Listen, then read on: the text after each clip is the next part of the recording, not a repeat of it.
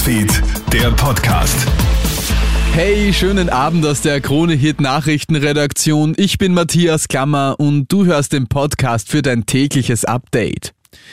Kann man die Schulen wirklich offen halten? Die extrem hohen Infektionszahlen machen leider auch nicht vor den Kindern und Jugendlichen Halt. Ganz im Gegenteil, in Oberösterreich liegt die 7-Tages-Inzidenz bei 5- bis 14-Jährigen bei über 1200, bei den 15- bis 24-Jährigen sogar bei über 1600. Ähnlich hohe Werte gibt es auch in Salzburg, Lehrergewerkschafter Thomas Krebs. Wir wollen im Präsenzunterricht arbeiten können. Das vielen Gründen, sozialen Gründen, aus lerntechnischen Gründen. Man wird aber natürlich wahrscheinlich da und dort auf Distance Learning zumindest für einen kurzen Zeitraum zurückgreifen müssen. Aber ich wünsche mir halt, dass die Maßnahmen in den Schulen so weit ausreichen, dass wir da jetzt einmal diese hohe Welle trotzdem gut überstehen und dass die Kurve wieder abflacht.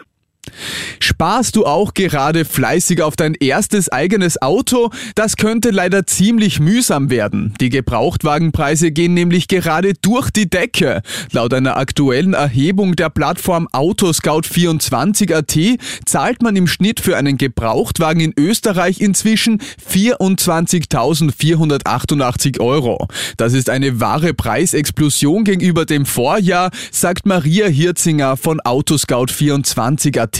Im Jahresvergleich liegt der Durchschnittspreis für ein gebrauchtes Auto um 4000 Euro höher als eben noch im Oktober 2020 und das ist schon eine ganze Menge. Schuld daran ist der weltweite Chipmangel. Teilweise warten Kunden in Österreich jetzt bis zu zwölf Monate auf einen Neuwagen.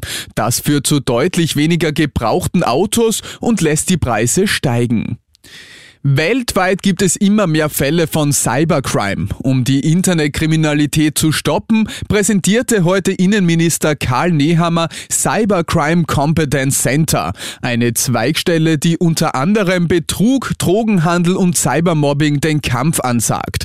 In der neuen Hightech-Zentrale des Bundeskriminalamts in Wien gehen künftig 128 Cybercops im World Wide Web auf die virtuelle Täterjagd.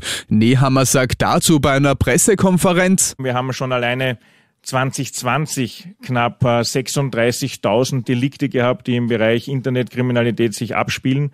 Das heißt, wir müssen hier feingliedrig denken.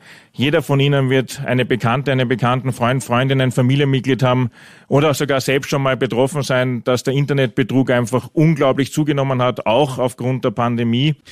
In Südafrika haben unbekannte Täter jetzt über 500 Kilogramm Kokain gestohlen und zwar von der Polizei.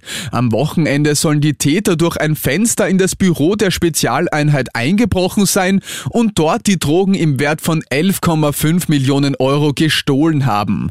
Nun wird nach den Tätern gefahndet.